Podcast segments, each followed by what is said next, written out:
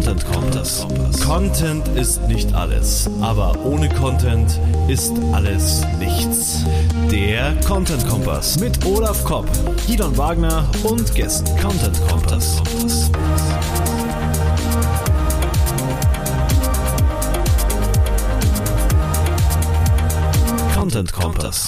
Content Kompass, eine neue Folge und zu Gast heute wohl der äh, berühmteste, bekannteste YouTube-Anwalt, kann man das so sagen, Christian? Christian Solmecke heute zu Gast. Ja, hallo, danke für die Einladung. Habe ich schon mal gehört, das Wort YouTube-Anwalt. Also insofern kann man es wahrscheinlich so sagen. Oder YouTuber-Anwalt wird es wahrscheinlich besser treffen, aber das ist nicht so knackig.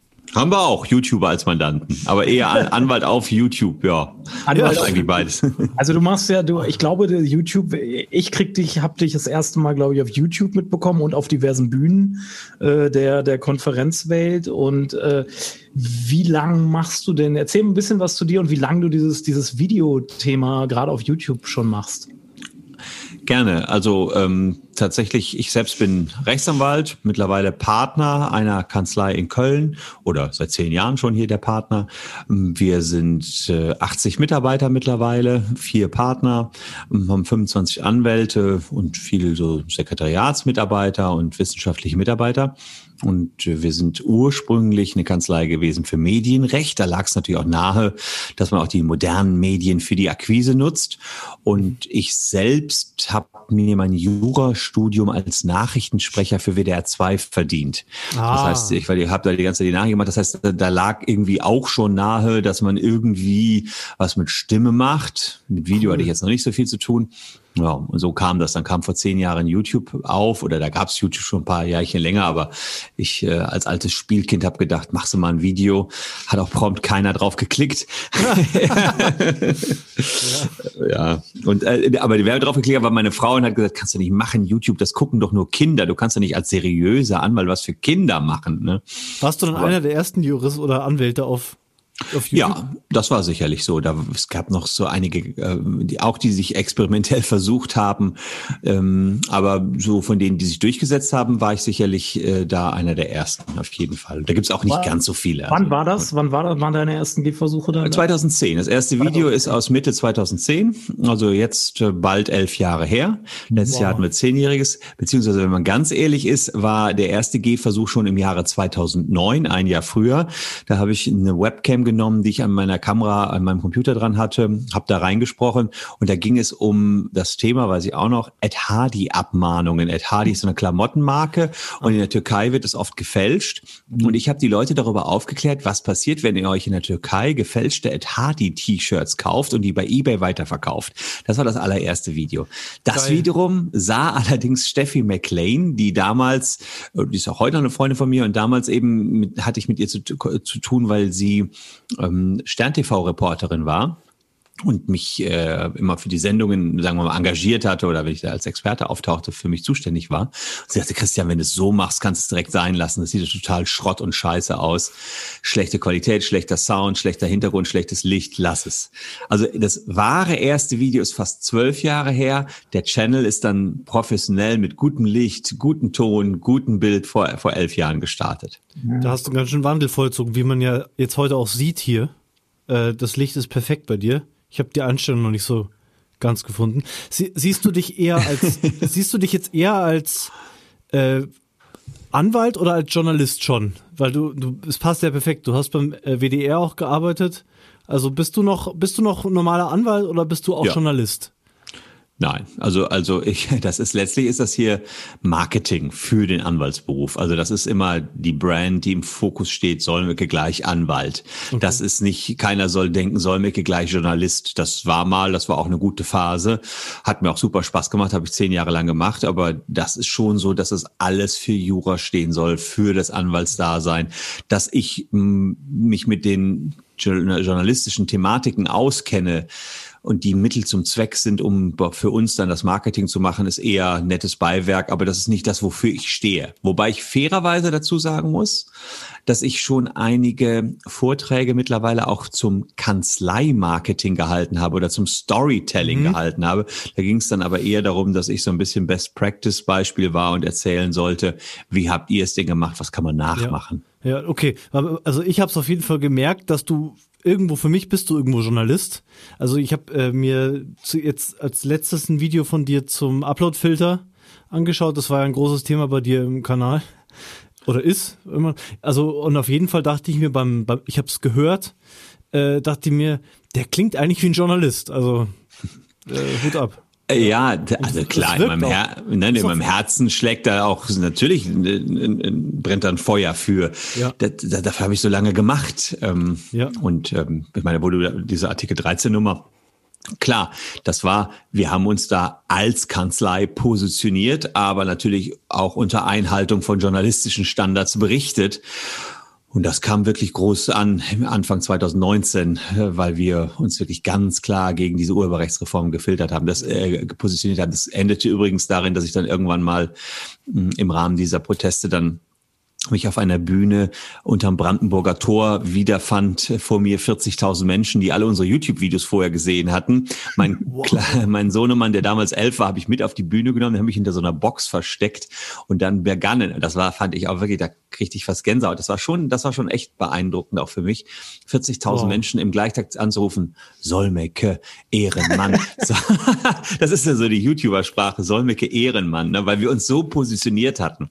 Das war schon stark. Also es ist krass. total ungewöhnlich, aber es war wirklich krass, ja. Ich habe ich hab da kurz eine Frage, die ich, die ich da so zwischenschieben will, weil ähm, kannst du irgendwie äh, differenzieren noch, was kommt an Anfragen bei euch rein über dein Content Marketing, was du machst bei YouTube oder was, ob, ob, bekommt ihr überhaupt noch Anfragen, die irgendwie organisch kommen oder kriegt ihr eigentlich nur Anfragen, weil die Leute dich kennen von YouTube? Also wie viel, wie viel Impact hat das Content Marketing, was du machst, auf euren Unternehmenserfolg in der Kanzlei? Gute Frage, ob ich das differenzieren kann, weil das ist yeah. nämlich mein Hauptjob, das den ganzen Tag nur yeah. zu differenzieren. Woher kommen die ganzen Leads? Also wir kriegen ah. am Tag so 300 bis 400 Mandatsanfragen. Äh, das ist sehr viel, ähm, wow. wobei ich äh, sagen muss, ähm, und das, das führt manchmal bei uns auch zu negativen Bewertungen, 350 davon passen nicht in unsere Kanzleisphäre rein. Da ist dann jemand mit einem irgendeinem Mini-Klingelton-Abo und möchte das widerrufen haben. Mhm. Dafür haben wir kooperierende Kanzleien, an die wir das weiterleiten bearbeiten können. Das ist dann nichts für uns, was wir bearbeiten könnten. Aber tatsächlich, ich messe alles. Ich mache gar keine Marketingkampagne, außer vielleicht diesen Podcast hier mal, ähm, die, wo ich vorher mir nicht die Messmetriken überlegt habe. Zum Beispiel mein YouTube-Kanal. Im Abspann ist immer eine Telefonnummer zu sehen. Und ich schaue, wie viele Menschen haben diese Telefonnummer angerufen. Und dann mache ich eine Excel-Tabelle, wie viele Leute von denen, die die Telefonnummer angerufen haben, sind Mandanten geworden. Und so weiß ich, dass mittlerweile roundabout 15.000 Mandate alleine über YouTube gekommen sind. Und so kannst du in den elf Jahren. Genau, natürlich. In den elf Jahren, äh, das schon, aber ähm, da sind teilweise sehr, sehr lukrative Mandate bei gewesen, wo du viele tausend Euro mit einem Mandat verdient hast. Also insofern kann man schon sagen, dass das ein Multimillion-Dollar-Geschäft geworden ist, YouTube, und das wohlgemerkt nicht über irgendwelche Anzeigenschaltungen. Ja, ja. Die haben wir erst im letzten Jahr begonnen, äh, auch Anzeigenschaltung zu machen. Das habe ich lange weggelassen. Aber gut, da kommen auch so rund 10.000 Euro im Monat rein, immerhin.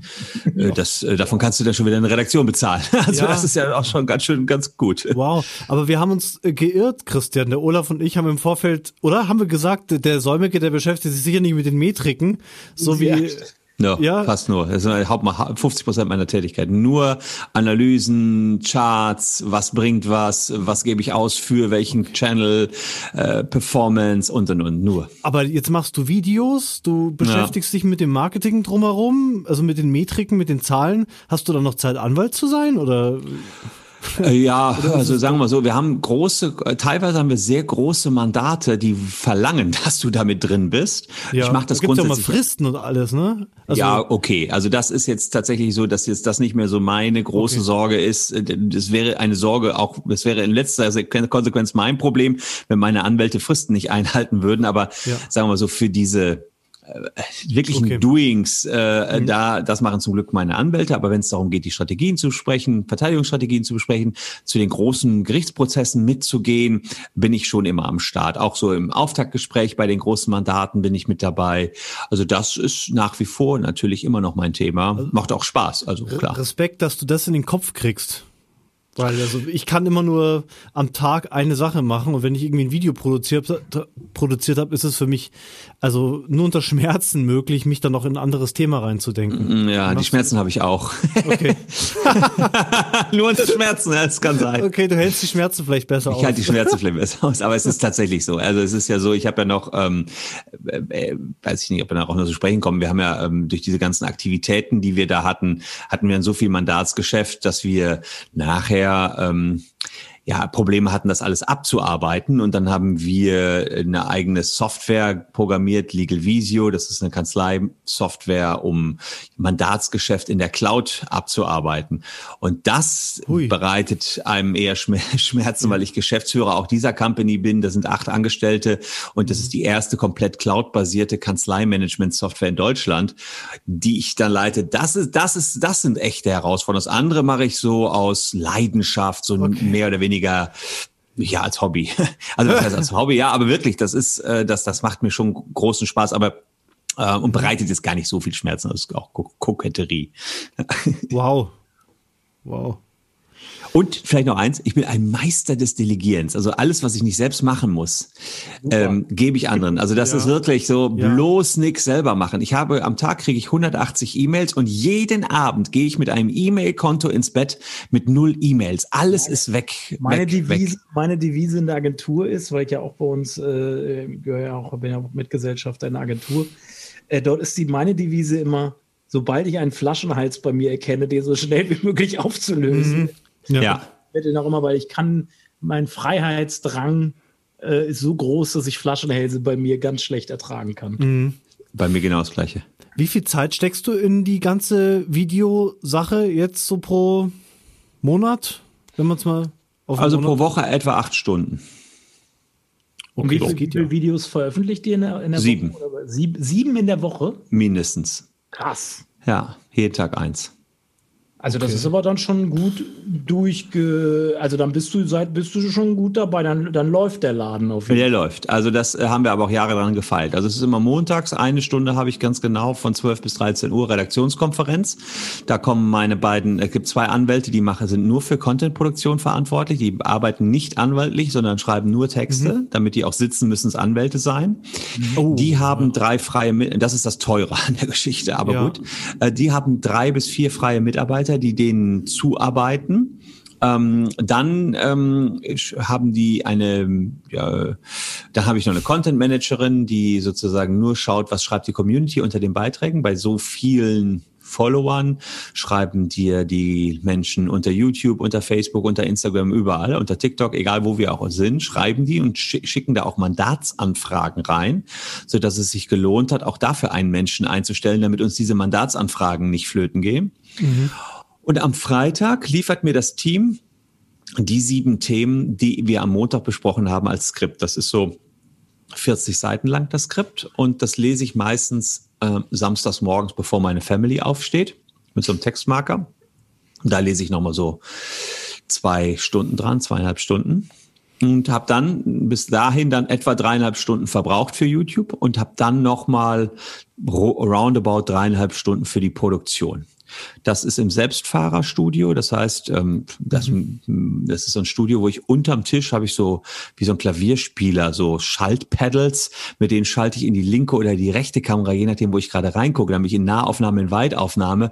Und dann habe ich ähm, links ein sogenanntes Stream Deck. Das ist eine Hardware, die Gamer nutzen. Da kannst du dir wie bei Stefan Raabs TV Total Show so Buttons drauflegen und sagen, ah. Bauchbinde, jetzt das, jetzt das, jetzt Solme, Christian Solmecke Bauchbinde Ende, Intro, Outro und der ganze Krams. Das heißt, wenn ich ein 20-minütiges Video gesprochen habe, ist das danach fertig geschnitten und die Postproduktion steht schon. Die ist komplett fertig. Es gibt keine Postproduktion. Ah. Und da hatten wir sonst immer zwei, drei Stunden Postproduktion und das fällt komplett weg. Krass. Aber das ist mit OBS? Ja, mit OBS, ja. genau. Mhm. Mhm. Kurze Frage, wie, wie, kriegst du das alles koordiniert? Also du, du im Endeffekt machst du ja die Live-Produktion. Ja keine Postproduktion. Du bist ja gleichzeitig Produzent und ja. Drückst irgendwelche Buttons und sprichst dabei. Das ist schon, äh, also für mich wäre das nichts.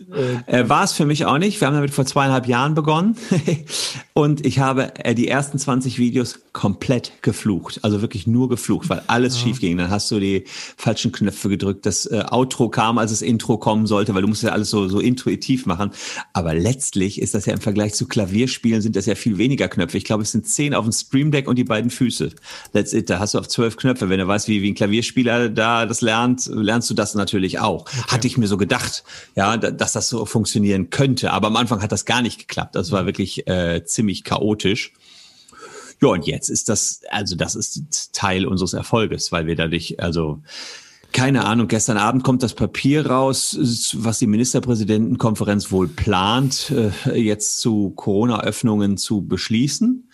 Und zwei Stunden nachdem das Papier draußen war, war auch unser YouTube-Video mit voller Analyse dazu draußen, weil ich es mir durchgelesen habe und direkt produziert hochgeladen. Du nutzt da ist der Journalist. Ja, ja, ja klar. Du nutzt dann auch wirklich, du, du, willst dann so First Mover sein auf jeden Fall, damit bei dir die erste Anlaufstelle ist, sobald die ersten Leute damit suchen, Informationen dazu finden wollen und so, so bist du dann auch also Geschwindigkeit spielt da bei sowas, bei so Ereignissen bei dir dann eine große Rolle, oder? Ja, nicht weil ich das müsste, sondern weil das der YouTube-Algorithmus mittlerweile so verlangt, wenn du da nach oben kommen willst. Und weil ich auch weiß, das ist ein Asset, ähm, wo uns so schnell keiner das Wasser reichen kann, wenn man das jetzt mal als Wettbewerb sieht. Ja, mhm. das ist so, so ähm, wie du gerade sagtest, Olaf. Oh, für mich wäre das nix. Das ist auch dann für die meisten Anwälte nichts mehr. Die meisten können sich überwinden, vor eine Kamera zu gehen. Anwälte können normalerweise auch auch halbwegs gut quasseln. Das passt schon alles. Aber da dann noch so eine technische Herausforderung und technische Komponente mit ranzupacken, ja, da hat keiner so richtig Lust drauf. Und wir haben ja noch einen Zweitkanal, WBS die Experten. Da sind dann meine Anwälte zu sehen. Die machen den Kanal, der ist deutlich kleiner, aber feiner, sage ich mal. Die haben da nur Experten, also fast schon nerdig äh, mhm. in der Juristerei. Mm, und die haben das auch erst versucht, im Selbstfahrerstudio zu machen und das haben sie sein gelassen, haben gesagt, nee, komm, ey, das, das ist ja, okay. das ist ja völlig bekloppt. Das soll mir, dass der redet, schneidet, hochlädt, alles macht. Ja, was also, ist das für eine One-Man-Show? Also ich erinnere mich so an diese Ein-Mann-Bands die ja, ja, genau, genau. Dieser oben. Ja, rechts ein Keyboard, links ein Schlagzeug. Ja. Es, aber es ist, es ist letztlich, für mich ist immer so der Erfolg der Antreiber. Wenn ich sehe, das ist das, was nachher den Erfolg bringt, ja gut, dann, ja. dann muss ich das halt mir beibringen und lernen. Aber es ist jetzt auch was, was dir niemand so leicht nachmachen kann. Ja, äh, glaube ich auch. Im Selbstfahrerstudio zu sein, weil, also wir haben bei uns zurzeit das Thema mit der Produktion des Podcasts, weil ich wenig Zeit habe. Das ist ein Problem, auch wenn es nur dann halt drei, vier Stunden sind. Es nimmt einen ganzen Tag weg. Äh, ja. Also Produktion ist ein Riesenthema. Gibt es sonst Tipps, die du jetzt unseren Hörern, Zuschauern mitgeben könntest, die ihren eigenen YouTube-Channel starten wollen, wo du glaubst, da kann jemand was von dir lernen, das hast du für dich gelernt, das sollte jeder, wenn er einen Channel startet, machen, beachten? Also wo ich am meisten, glaube ich, Wert drauf legen würde, wäre ein guter Sound. Ähm, da fast noch besser als das Bild. Wenn man sich anschaut, wie die Kids heute YouTube konsumieren, geht es viel darum, dass die zum Beispiel mich höchstwahrscheinlich in einem Tab aufhaben, nebenbei so ein bisschen laufen genau. lassen ja. und dann dabei rumsurfen. Und wenn du mhm. da dann einen schlechten Sound hast, ist das äh, schwierig. Wenn du aber hier so, das was wir drei hier haben, so ein Rode-Mikrofon hast für 150 Euro, bist du schon sehr stark mit dabei. Ja. Und ja. das klare Bild hat mittlerweile, das war bei uns damals vor elf Jahren ja auch noch anders, mittlerweile jedes iPhone. Also wenn du da ein iPhone mit einem Stativ hast, ähm, hast du meines Erachtens schon ein Bild, was für einen Start erstmal völlig ausreichend ist. Wenn man sich dann noch ein, zwei Scheinwerfer kaufen würde fürs Licht, dass man gut ausgeleuchtet ist, ist eigentlich alles perfekt. Also da mhm. glaube ich, ist man technologisch heutzutage schnell dabei. Was dann viele nicht richtig beherrschen, ist das Storytelling. Ähm, mhm. Ich sehe das selbst, dass dann die Anwälte her herkommen und sagen, ah, ich möchte euch heute darüber äh, informieren, dass es einen neuen Paragraph 12 UWG gibt. Da ah. denkst du schon, oh, was ist das UWG? Ja. ja. Ähm, warum ist der neu? Was war der alte? Keine Ahnung. Die musst du abholen und sagen, Abmahnungen sind bei Händlern ein Riesenproblem. Ja. Doch damit ist jetzt Schluss. Ja, so. Und dann hast du die Leute doch ganz anders, als wenn jetzt ein Kollege sagt, es gibt einen neuen Paragraphen 12 äh, UWG. Dazu will ich euch heute erzählen. Du hast ja nur wenige Sekunden, um die, die Aufmerksamkeit zu erhaschen, dass sie ja. dranbleiben. Und damit verballern die oft schon das Potenzial. Mhm. Also wenn man Storytelling lernen kann, dann ja bei dir, weil du hast dir das eigentlich am wenigsten dankbare Thema auf den ersten Blick. Ja, das stimmt. ja, trockenes Recht. Und du hast geschafft, dass ich diese 30 Minuten vorhin in der Vorbereitung einfach nochmal genossen habe. Und gesagt, ah, da höre ich gerne zu. Wie der über, ähm, da ging es um, um, den Upload-Filter. Ah ja. Ah, Hast du Christian schon mal auf der Bühne gesehen? Nee, aber. Ja, ja dann, da würdest du das aber auch, der wird nicht ja. ohne Grund zu, zu den ganzen Online-Marketing-Konferenzen okay. eingeladen, weil er ja. halt das Thema, nee. natürlich erzählt er ja auch viel, erzählt der Christian auch viel über das, wie er so erfolgreich, wie er es jetzt bei uns auch macht, aber wie er es erzählt, äh, das ist schon, also. Hast du da Ausbildung gemacht? Sorry, oder, ja. ja. Na, also es ist schon, also auf der Bühne ist er auch eine Rampensau, würde ja. ich mal sagen. Hast du das, also würdest du sagen, Storytelling ist das wichtigste Element neben der Produktion für dich, dass du das drauf hast als Ex-Journalist? Ja, noch wichtiger als die Produktion. Die Produktion kannst du auch, so wie wir am Anfang, habe ich es einem Filmstudenten gegeben. Ne? Dem zahlst du 12, 13 Euro die Stunde, vielleicht auch 15 Euro, je nachdem, welche Semester die sind. Dann wickeln die die gesamte Produktion für dich ab. Du musst ja gar nichts drum kümmern. Äh, das könnten die heute auch sogar noch besser machen für mich jetzt. Also mhm. ich könnte, ich habe auch noch, wir haben auch noch Studenten, die noch ein bisschen was machen, zum Beispiel ist der Workflow so, dass ich das fertige Video dann auf eine, ähm, bei ja in Cloud Space hochlade und von da aus dann jemand den Thumbnail erstellt, äh, die die Überschrift textet und sowas alles. Ähm, und ich glaube, wenn man das jetzt noch besser machen will, ist das unproblematisch möglich. Das ist ja relativ simpel produziert bei uns. Also Produktion ist das eine, kannst du auslagern, kann jemand für dich machen. Aber die gute Geschichte erzählen, das ist das andere. Und da sind manche so drüsch, so trocken und haben überhaupt keine Ahnung, was die Menschen interessiert. Mhm. Das sage ich selbst meinen beiden Anwälten, die mir im Content Marketing das zuliefern, sage ich so, wen interessiert das, Leute, ja? Ähm, und dann allerdings auch wiederum, jetzt letztens habe ich ein Video gemacht zur elektronischen Fußfessel, habe den Text bekommen und da geht es also darum, dass man in Deutschland tatsächlich, ich glaube, 190 Leute hat, die hier mit einer Fußfessel rumlaufen. Echt? Ja, wow. so. wir haben die hier mit GPS-Ortung, dem ganzen Quatsch. Quatsch, ne? So, war mir auch nicht so klar. Mhm. Und jetzt ist es aber so, jetzt hatte mir derjenige, der, der mir das Skript geschrieben hatte, reingeschrieben, ja, äh, das geht, äh, aber nur nach Abbüßung der Strafe äh, im Zeitraum der Führungsaufsicht. So, Punkt, weiter ging's. Wo ich so dachte, äh, Momente mal, meine allererste Frage, und hinterfragt euch da doch mal selbst, wenn ich da die Strafe komplett abgebüßt habe, wieso braucht dann noch jemand eine Fußfessel? Und was bitteschön ist die Führungsaufsicht? Mhm, ja, ja, so. Und da denke ich so, äh, das, das ist eine Frage, die ich mir stelle, die aber auch jeder Hörer sich sofort stellen würde. Ja, Sag mal, der hat doch seine Freiheit. Ja, du, die, genau, die haben doch ihre Strafe abgesetzt. Und dann habe ich halt selber recherchiert und gesehen, dass es bei gewissen Straftaten, wie bei Sexualdelikten, noch irgendeine Nachverhaltensphase gibt, nach Absitzen der ah. Strafe, wo mhm. du dich auch noch irgendwie wieder melden musst und das Teil der Resozialisierung ist und dass sie in dieser Phase die eine Fußfessel umpacken können, obwohl die Strafe abgesetzt ist. Aber da ist die, eine der Kernfragen, überhaupt nicht beantwortet worden in dem Video. War ein schönes Skript, ja. Fußfessel, alles gut, aber diese Kernfrage fehlte und ich wusste sofort, das würde sich jeder Zuhörer ja. fragen. Ja. Mhm. Mhm. ja. Also du bist sehr nutzerzentriert dabei mit dem, was du tust, so, ne? Total. Also ich, ich will immer, mhm. dass der Nutzer oder der Zuschauer einen echten Mehrwert hat und sagt, boah, das war aber interessant. Mhm. Da, das habe ich noch nicht gehört. Und ich weiß genau, gestern Abend, als ich die neuen Entwürfe der Ministerpräsidentenkonferenz zusammen mit Frau Merkel analysiert habe.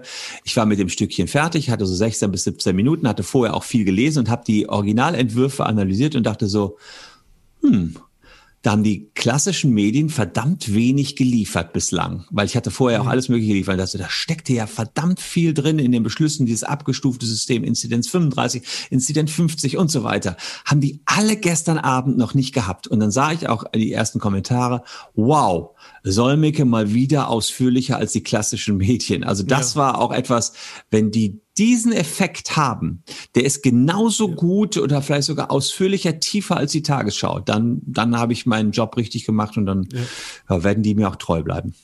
Geil. Ja, da bist du richtig, da bist du ein richtiges Medium für die, also ein richtiger Sender, könnte man jetzt auch sagen. Nicht nur mal eben so ein so ein YouTuber. Das war übrigens auch das Ziel, einen eigenen Sender mhm. aufzubauen. Ich war öfter Experte in irgendwelchen Fernsehshows und Fernsehrunden und dachte so, ja klar, da musst du immer gefragt werden und kannst dann nur das verbreiten, was die wollen, was du sagst. Kannst schon deine Meinung sagen, aber eben für 15 Sekunden. Und hier Sechs Millionen Zuschauer jeden Monat und äh, im Schnitt schauen die mir eine Viertelstunde jeden Tag zu. Was waren da so für dich, dich zum Sender zu etablieren, die Erfolgsfaktoren? War das die Kontinuität, dass du jeden Tag produzierst oder was war das? Unterschiedlich. Also der, die ersten sieben Jahre haben wir gemacht und ich war super happy, dass ich nach sieben Jahren 100.000 Abonnenten hatte. Fand ich super stark. Das war vor drei Jahren. Mhm. Dann kam mein damals neunjähriger Sohn und sagte, Papa, was du da auf YouTube veranstaltest, ist alles grottenlangweilig, mach doch mal was Spannendes. ja, gut, er, ist, er, er, kannte sich da möglicherweise noch tiefer aus, weil er da mehr in der Konsumentenschiene drin steckt. Sag ich, okay, so eine Mann, was findest du denn spannend? Ja, spannend wäre mal 20 Dinge, die Lehrer machen, aber nicht dürfen. Okay, da habe ich mal geguckt, dann dachte ich so, was machen Lehrer so? Lehrer lassen Schüler oftmals während einer Klassenarbeit nicht auf Toilette gehen, aber sie denken, die würden fuschen. Und da habe ich gesagt, das geht nicht, das verstößt gegen die Europäische Menschenrechtskonvention. ah, ganz oben angesetzt. Okay. Ähm, fanden, die, fanden die Schüler natürlich mega. Das Video hat mir, ich glaube, 200.000 neue Abonnenten gebracht und 2,8 Millionen ähm, Zuschauer. Gigantomanisch. Gigant war mein bestes Video bislang. Und so kamen immer mal wieder Tipps von Julian, der äh, tatsächlich ein Gespür hat. Sagte, hast du gesehen, die haben Flair verhaftet äh, und jetzt ist das. Ist sogar, der ist sogar gestern ist heute verurteilt worden, sogar, ja. Und das, ja, ja. ja. Und äh, dann ist äh, tatsächlich ist so, dass die, dass er dann einfach ehrlicherweise dann sehr, sehr am Puls der Zeit ist und schon mal mit ein paar Tipps rüberkommt ähm, die wir dann auch ähm, ja, realisieren. Und wenn man sowas hat, so ein Insider, ja, den ich jetzt hier nur mal nebenan im Kinderzimmer sitzen habe, ähm, dann, dann kann man schon mal so ein paar Lucky Punches landen. Und diese Lucky Punches haben uns wirklich in tolle Sphären gebracht. Und ansonsten Kontinuität natürlich. Muss nicht jeden Tag sein, aber jede Woche ein Video wäre schon cool. Hast du irgendeinen Rap-Bezug? Weil ich habe das mitbekommen, dass du über Bushido, glaube ich, über den Bushido-Verhandlungen äh, hast du auch was gemacht, glaube ich. Ja. Oder kommt das alles von deinem Sohn? Ja, nee, der, der hat, auch der hat keinen Rap-Bezug, interessanterweise. Also. Was wir natürlich schon mittlerweile machen, weil wir 3000 Videos gedreht haben, wissen wir, was auf YouTube zieht. Und wenn wir mhm. sehen, dass die Rapper verhaftet werden, äh, dann zieht das einfach auf YouTube, dann nehmen wir diese Themen auch. Was du auch machen kannst, wenn du lange erfolgreich Videos gemacht hast, guckst du einfach mal, ähm, was lief vor drei Jahren gut und machst das Video ein bisschen aufgepeppt nochmal und es wird nochmal gut laufen. Das ist auch so ein Trick, den also man du, machen kann. Du hängst dich halt im Endeffekt an Agenten dran, also eine Newsjacking nennen wir das in der PR, glaube ich auch. Du guckst so, was wird, wird gerade medial oder wird wahrscheinlich medialen Hype erzeugen und da setzt du dich irgendwie mit drauf, so, ne? Richtig, und wir veredeln die Themen dann um einen juristischen Aspekt, ja, wie es ja. sonst nicht stattgefunden hat. Cool. Und das ist ähm, tatsächlich oftmals so, dass man dann erlebt, okay, die haben eigentlich gar nichts zu berichten, die Medien. Äh, wahrlich liegt doch die Frage der ganzen Kontaktbeschränkungen darin, ist das ein Grundrechtsverstoß oder nicht? Mhm. Und dann können wir da einsteigen, in die Tiefe gehen. Die wahren Themen allerdings, die richtig gut sind, die werden von uns selbst gesetzt. Zum Beispiel neben dem Video mit den, ähm, äh, mit den Schülern, was sie dürfen, was sie nicht dürfen, kam ein Video super gut an.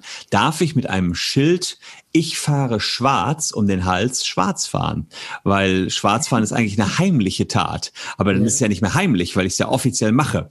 Und da gibt es unterschiedliche Gerichtsurteile. Manche haben gesagt, ja, es ist eben kein Erschleichen von Leistung. Man erschleicht sich nichts, weil ich habe ja dieses Schild, ich fahre schwarz und sage das ganz öffentlich allen. Da ist kein Erschleichen.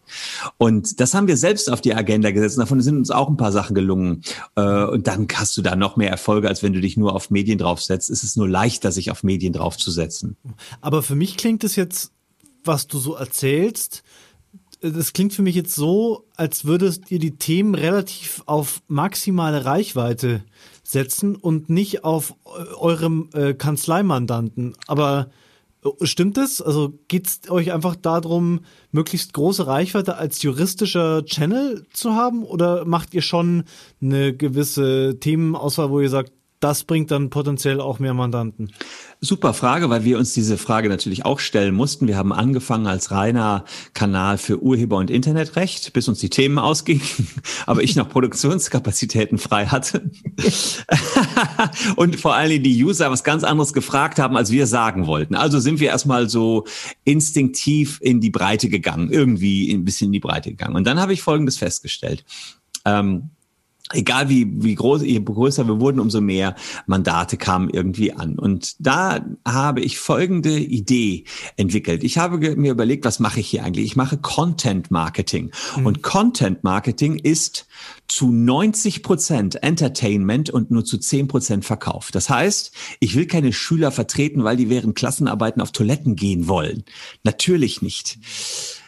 Ich äh, will auch keinen Astronauten äh, vertreten, der auf der Raumstation Mir im französischen Modul einen Russen erschlagen hat. Aber die Rechtsfrage habe ich geklärt, wessen Recht da gilt, ne? nämlich das Russische, weil nee, das Französische, weil es im französischen Modul war. Ja, das, die will ich aber alle nicht. Ja? Aber ich will schon die ganzen Dieselgeschädigten vertreten, deren Karren von Volkswagen manipuliert worden sind, von Daimler manipuliert worden sind.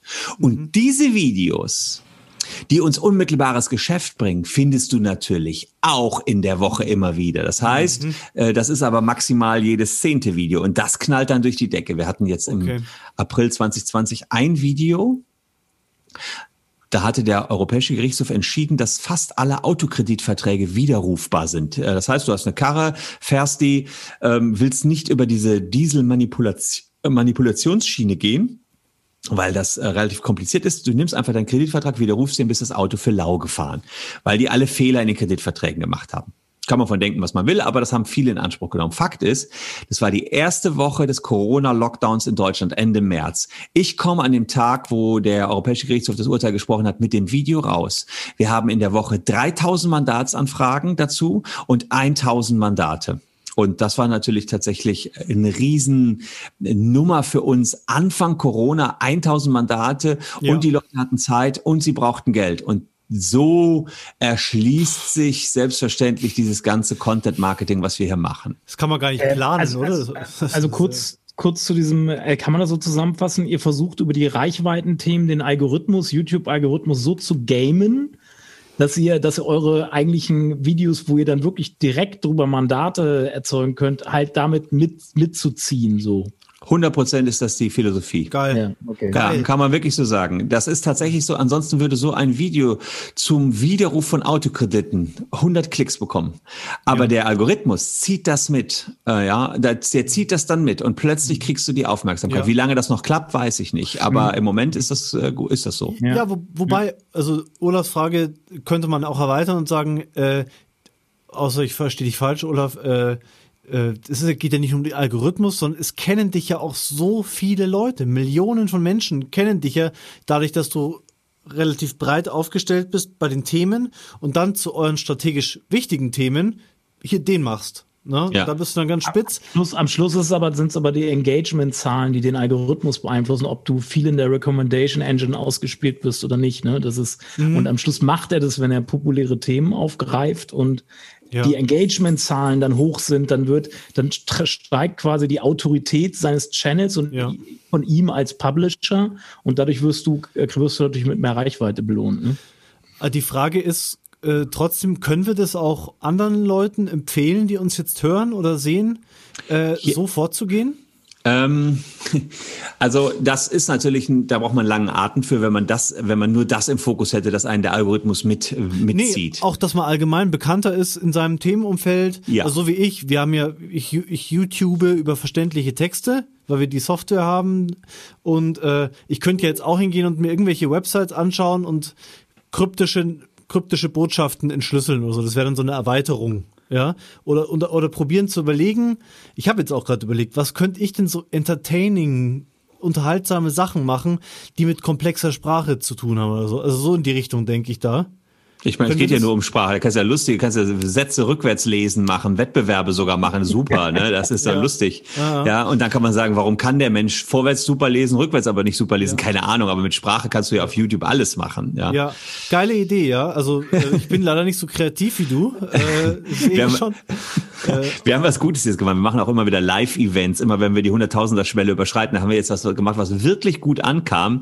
Ähm, ich, ähm, ein Kollege hatte mich darauf gebracht, dass wir Black Stories erzählen, zusammen mit unserem Publikum. Das heißt, wir haben gerätselt, ein Mann fährt in einen Tunnel ähm, und ähm, macht die Augen zu und erschießt sich. Was ist passiert, ja? macht die Augen auf und er schießt sich. Ja, also was und das haben wir mit den Zuschauern äh, anderthalb Stunden gerätselt. Es, es war Wahnsinn. Es waren 40.000 Leute. Live also live YouTube, in den Kommentaren dann. nein, nein, nein, nein, nein, nein. Die haben wir zugeschaltet. Wir haben ja auch einen relativ großen ah. Dis Discord-Channel. Das heißt, man sah die auch, so wie wir drei hier jetzt zu mhm. sehen sind, ähm, sah man die dann letztlich auch. Ähm, das war schon toll. Das war ein super Event. Also das war Vor allen Dingen, es gibt, es gibt ja immer Leute, die wollen auch Teil von etwas sein und dann ist das, ne, dann gibt es genau. immer wenige genug Leute, die da gerne auch mal stattfinden wollen bei dir. Ja, ja, also es haben da mitgerätselt, äh, immer live, so zweieinhalbtausend oder so. Das war schon stark. Ja. Ja. Geil. Geil. Wir sind so ein bisschen von unseren eigentlichen Fragen abgekommen. Ich finde es so ein bisschen sehr geil, also sehr unterhaltsam, wie, wie zu erwarten bei, bei dir als Gast. Ähm, was, ich hatte mir eure eigentlichen Fragen vorher gar nicht angeschaut. Also ja, insofern, das, konnte ich auch gar nicht irgendwo hinlenken. Also insofern. Gideon, willst du, hast du noch was, was du ja, gerne unbedingt ja. fragen willst? Fragen, ja? ja, klar. Also ich, ich dachte, ich lasse dir den Vortritt, weil ich irgendwie gefühlt so viel rede heute. Aber äh, ähm, ich, ich, bei mir sind, ach so, ja, viele Fragen wurden eigentlich von dir auch äh, schon beantwortet ja. irgendwie. Ähm, Weil ich habe hier noch deine Frage, Olaf, mit YouTube, was das jetzt für eine Rolle bei der Distribution spielt. Oder gibt es noch andere Kanäle, die da wichtig sind? Ja, äh, also klar, wenn du dauerhaft irgendwas verkaufen willst, wie zum Beispiel die ähm, Dieselklagen, jetzt einfach nur um ein einfaches Beispiel zu nehmen, dann reicht YouTube nicht. Dann musst du ah, noch, ja. okay. äh, dann, wir haben also im großen Stil äh, Google-Werbung gebucht, wir haben im großen Stil Facebook, Instagram-Werbung gebucht, haben dafür ganze Agenturen beschäftigt. Für deine Videos. Äh, nee, nein, nein, nein, nein. Da, da, lenken wir den Traffic auf Landingpages. Also die Videos oh. sind ein Vehikel, um an äh, Mandate zu kommen. Mhm, Damit okay. kannst du immer ein, ein, ein Event erzeugen, so ein Auftakt-Event. Du kannst auch mal reinpieksen, du kannst mal gucken, ist da überhaupt Musik drin. Mandate, das, diese Grundbekanntheit. Ah, und mag das Schlie also so rausfinden, interessiert das die Leute? Ganz genau. So, äh, sozusagen ah, ja. letztlich kann das eine gewisse Art der Marktforschung sein. So ja. hat das bei uns begonnen mit den Autokreditwiderrufen. Wir haben das Thema auf die Agenda gesetzt, haben es bei YouTube gesetzt, sahen, boah, ist da was los? So viele Leute hatten Interesse. Und dann haben wir sofort unsere ähm, Search Engine Agentur angeworfen und die haben dann daraufhin eben entsprechend die Keywörter eingebucht. Bei mhm. Facebook haben wir die Creatives gemacht und haben dann eben über Facebook, Instagram und Co. recht breit die Werbung gestaltet. Also ihr habt dann, ihr habt dann, ihr geht ja mit, das ist ein breites Thema, damit direkt damit verkaufst du erstmal nicht mehr, weil du musst ja noch die Brücke schlagen zu eurer Dienstleistung, also den Mandaten. Äh, ihr seid dann also davon ausgehend, das Thema ist breit, also wird da auch ein breites Bedürfnis nach euren Dienstleistungen sein. Nee, das ist ja gar nicht so breit. Also wenn du jetzt, äh, wir haben ja schon spezielle Kampagnen für gewisse die unmittelbare Dienstleistungen, wie zum Beispiel, ich will meinen manipulierten Diesel loswerden. Das ist ja ein ganz spitzes mhm. Thema. Oder mhm. ich bin gerade abgemahnt worden, weil ich eine Madonna-CD im Internet getauscht habe. Das ist auch ein sehr spitzes Thema. Vertrete ich 70.000 Leute, die äh, abgemahnt worden Class sind. Class-Action sozusagen? Also so eine Nein, einzeln, alle einzeln verklagt worden. In den letzten zehn Jahren zwar, aber ähm, alle einzeln. Das sind alles Kinder, äh, die nicht nur Madonna, auch Robbie Williams, alles mögliche, Filme, Musik. Die, früher war das Napster, heutzutage ist das BitTorrent als Software mhm. und ähm, damit tauschen die die Sachen und werden abgemahnt. Das läuft also im großen Stil weiter. Da mhm. habe ich so am mhm. Tag zehn Anfragen. und dachte, dafür dachte, ja. das wäre durch Plattformen wie Spotify, äh, die ja. ja. günstig sind, sag ich mal, gar nicht mehr so das Thema. Ist es aber das immer stimmt. Nein, bei Musik ist das auch nicht mehr das Thema. Musik war vielleicht auch da ein schlechtes Beispiel. Das war früher das große Thema. Jetzt sind es vor allen Dingen aktuelle Kinofilme, wobei im Moment ist auch nicht so viel mit aktuellen Kinofilmen, weil nichts im Kino mehr gezeigt wird. Aber da sind es halt DVDs, die's, ja. Sachen, die es noch nicht bei Netflix und Co. gibt. Schon noch krass, immerhin. So. Und dazu, das ist wiederum, ähm, du kannst ja, es gibt Push-Themen und Pull-Themen. Das heißt, heißt, das ist ein typisches Pull-Thema, was wir nur an uns ranziehen müssen. Da, da hat jemand, weiß schon, dass er sein Problem hat. Mhm. Er ist nämlich abgemahnt worden. Das Problem liegt nämlich in seinem Briefkasten drin. Den ziehen wir über Google AdWords an uns ran, weil er dort eben die Suchphrase eingibt. Da musst du nur wissen, mhm. was er sucht. Und Push-Thema, wo die Leuten erst klar machen muss, sie haben ein Problem, ist ein aktuelles großes Thema, was wir gerade haben. Fast alle Beitragserhöhungen der privaten Krankenversicherung der letzten elf Jahre sind hinfällig. Du kriegst gerade tausende Euro zurück. Gigantisch. Ich habe jetzt 5000, 5.500 bei mir zurückbekommen. Und Da ist das, ja, ist ganz krass, wirklich ganz krasses Thema. So und das ist ein klassisches Push-Thema. Keiner weiß das bislang. Das, das war noch nicht in den Medien. Ja, und das ist so, einer erzählt den nächsten. Das haben wir jetzt erstmal nur mit zwei YouTube-Themen in den Markt gestreut und ja. hatten 800 Mandatsanfragen dazu. So, soll der zu dir kommen? Kurz kleiner, kurz kleiner Verweis. Ja, kann, das kann, er kann mich direkt anmailen. Okay. wir, haben, wirklich. Wir haben, wir haben mit dem Stefan Tisch genau zum Thema Push und Pull eine Sendung gemacht. Einfach mal bei uns im, im, in dem, im Verzeichnis, im Folgenverzeichnis gucken. Da gibt es eine Sendung zum Thema Push und Pull. Ja. Und, und sowas wie diese private Krankenversicherung, das ist ein sehr schönes Beispiel für Push-Marketing. Kein Mensch googelt, fehlerhafte Beitragserhöhungen bei privaten Krankenversicherungen, weil ja keiner das weiß, ja, dann, dann wäre es ein Pull-Thema, wenn man es schon wüsste. Potenzial auf Beitragsrückzahlung in der Genau. Kein Mensch googelt Potenzial auf Beitrag. Also muss ich den Leuten klar machen, hey Leute, hier ist eine riesen Sauerei passiert über die letzten Jahre und das festgestellt mittlerweile, das ist das Tolle im letzten Ende letzten Jahres vom Bundesgerichtshof. Das heißt, wir haben ja auch eine hohe Rechtssicherheit drin. Ah, ja. Und das kannst du dann hervorragend spielen über Facebook, Instagram, Tabula, was auch immer es da okay. gibt. Ne? Aber da macht ihr eher klassisch Landingpages zu den äh, einzelnen Produkten, sage ich, sag Absolut. Ich mal. Produkt, Krankenversicherung, Geld zurück. Okay. Äh, weil du. Olaf? Ja, nee, alles gut. Weil du, weil du vorhin gesagt hast, ihr produziert auch viel Text. Kannst du zusammenfassen, was ihr eher als Video macht und was eher als Text? Oder ist das äh, Säumeke entscheidet, worauf er Bock hat, ein Video zu machen? Nein. äh, auch da wieder ganz interessant. Äh, wir machen immer alles erst als großen Blocktext. So, das ist erstmal ein langer Blocktext. Mhm. Dann überlegen wir uns, was für Elemente aus so einem Blogtext könnten wir noch in ein Video mit einbinden. Da gibt es meistens irgendeine andere Webseite, die wir einblenden könnten oder was auch immer. Das heißt, jeder Blogtext wird im Nachgang auch noch zu einem Video. Dann passiert das nächste, äh, dann wird unser Blog ja gelesen von den Menschen. Das heißt, die Menschen ähm, bewerten damit durch ihr Leseverhalten, welcher Blogtext interessant ist. Jeden Freitag kommt dann ein kleiner Roboter an, also eine Software, die wertet aus, welche Blogtexte sind am meisten gelesen worden. Und die zehn meistgelesenen Blogtexte kommen automatisch in den Newsletter am Sonntag. Krass. Und das alles wird auch auf Facebook, Instagram, YouTube Stories, Facebook Stories, Instagram Stories überall gepostet in anderer Form. Das heißt, wir nehmen einmal ein Thema und spielen es auf allen Plattformen aus, äh, plattformgerecht dann eben. Also okay. Also jede Plattform hat also seine Spezifikationen mhm. und ähm, Wow, okay. Also es ist wirklich einmal aufgetan, aufbereitet, dann. Habt ihr das mit da? Okay. Also, aber ihr seid ja da ja unglaublich gut organisiert und strukturiert. Äh, hat das, hat das, habt ihr das mit der Agentur ausgearbeitet oder seid ihr als seid ihr Partner da selbst so oder du? Ist es, ist es auf deinem Mist gewachsen, die Struktur? Also gewachsen ist das alles auf meinem Mist, Mist, muss man sicherlich so sagen. Learning by Doing und all die Jahre. Ähm, und seit zwei Jahren haben wir einen eigenen Online-Performance-Marketing-Manager.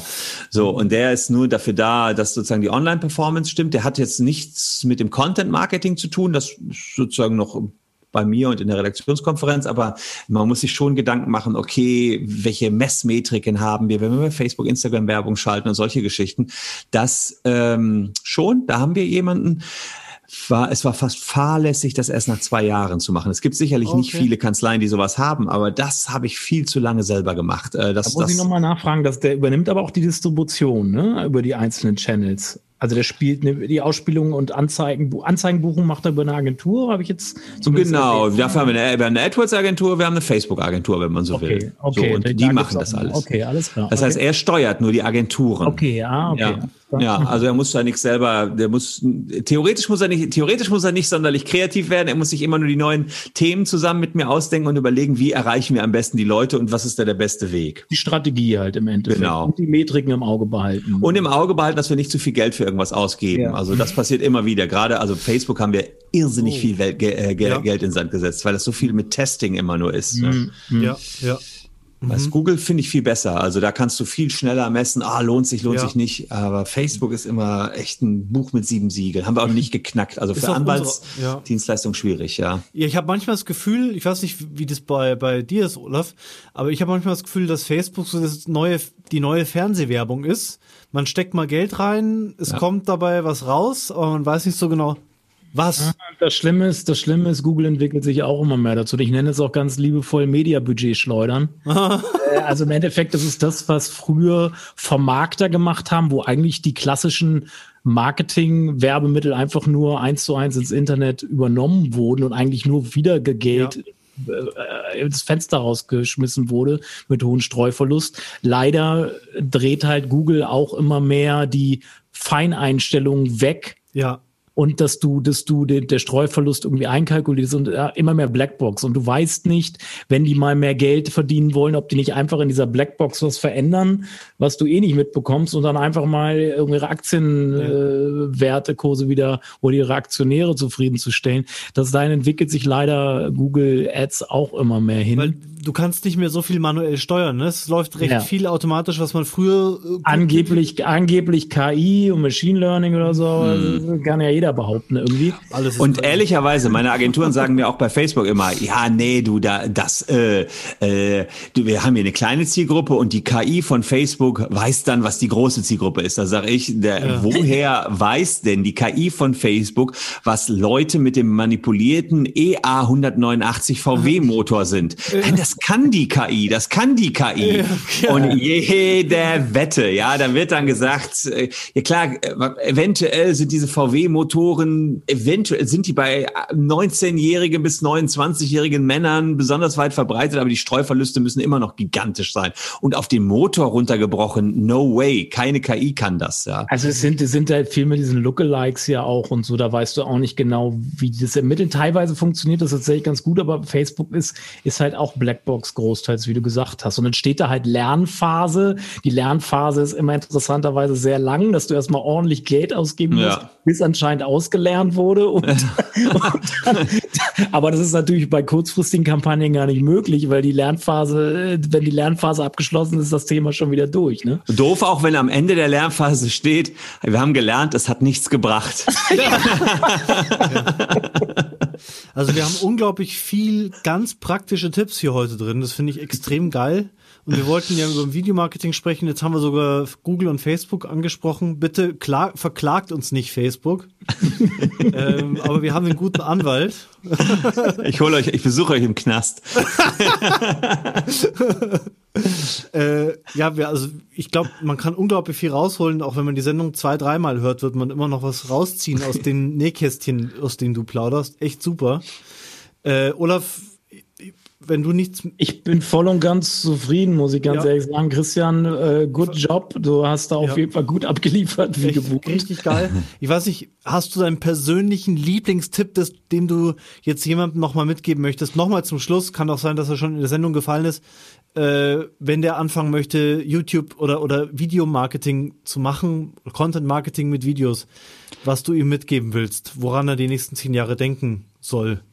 Erster Tipp ist, man muss dafür geboren sein. Das heißt, äh, hier sollte man nicht sich selber reinquetschen in etwas, was ein Korsett ist, was einem einfach nicht passt. Mhm. Wenn man keinen Bock hat, irgendwie bei YouTube sein Gesicht zu sehen, wenn man keine Lust hat, seine Stimme zu hören, dann sollte man von vornherein die Finger davon lassen, sondern jemanden fragen, der da Lust drauf hat.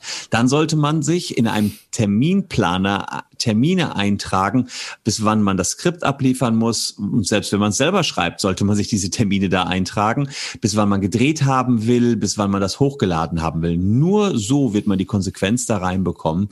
Und dann kann jeder damit anfangen, egal ob er Wasserfilter verkauft, äh, Wimpel für Kinderfahrräder oder eben Jura-Beratungen, dass die Mechanismen sind immer die gleichen. Und wer die nachlesen will, ich habe das mal in so einem Buch Legal Tech, die digitale Transformation der Anwaltschaft niedergeschrieben. Da ist sozusagen das, was ich euch hier erzählt habe, auf 500 Seiten im kleinsten Detail nochmal beschrieben. Ah. Also vielleicht hat da der eine oder andere noch Interesse, da habe ich das nochmal so genau runterskizziert. Es gibt auch Bücher von dir, ne? Haben wir vorhin gar nicht erwähnt. Ja, klar. Das ja. sind vor allen Dingen Jura-Bücher, da geht es um Online-Marketing und Recht. Das ja. stimmt. Und das Buch jetzt hier passt sozusagen zu eurem Podcast ganz gut, weil ähm, es sich bezieht auf unsere Marketingmaßnahmen ja. und das, was wir so tun und vor allen Dingen auch auf unsere Technologien, die wir einsetzen. Ist aber dann vermutlich eher was für Juristen und äh, weniger für ja, sonstig Interessierte. Wir verlinken es trotzdem mal in den Show Notes. Ja, super. Äh, Christian, vielen Dank für diese unglaublich top gehaltvolle Sendung. Die ist sicher in unseren Top äh, 10 Sendungen drinnen. Super, freut mich. Echt geil und äh, er schickt den Link und dann können wir es auch über unsere Plattform ein bisschen raushauen. Das ist auch immer ganz gut. Ja. Das, glaube ich, ist ganz gut. Ja. Danke, Christian Solmecke und weiterhin viel Spaß beim Videos drehen und beim Anwalt sein und bleiben. Und Super. Dankt euch. Ne? Bis dann. Macht's gut. Ciao. Tschüss. Content Kompass.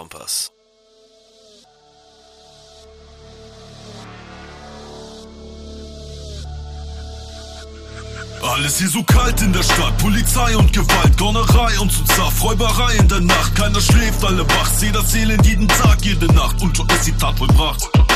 Alle reden hier vom Para machen, es kann jeder schaffen, doch am Ende ziehen nur deine Taten auf dem Zählerstand. Nur vor Gott stehst du schramm, da beschützt dich keine Gun, auch nicht deine rechte Hand, sei ein echter Mann. Ob 10 oder 100, Hauptsache kein 110, dafür auf dem Konto nach dem Komma 30 Nullen Bullen sich nur beim Investieren. Nach ner Nacht mit mir läufst du auf allen Vieren. Motto in der Schule immer vier gewinnt. Du denkst, du bist ganz groß, aber du benimmst dich wie ein Kind, also verschwind. Oder lies doch mal meinen Namen, meinen Lächeln kriegen nur die Damen, du willst mit mir kein Wind. They can see us, Nutte wie den Pumuckel. Bring mir deine Frau, denn ich mag an ihrem Pulsennuckel. Sie ist wie ne Leinwand, yeah, kann was. Ey, der can see us, Nutte wie den Pumuckel. Bring mir deine Frau, denn ich mag an ihrem Pulsennuckel. Sie ist wie ne Leinwand,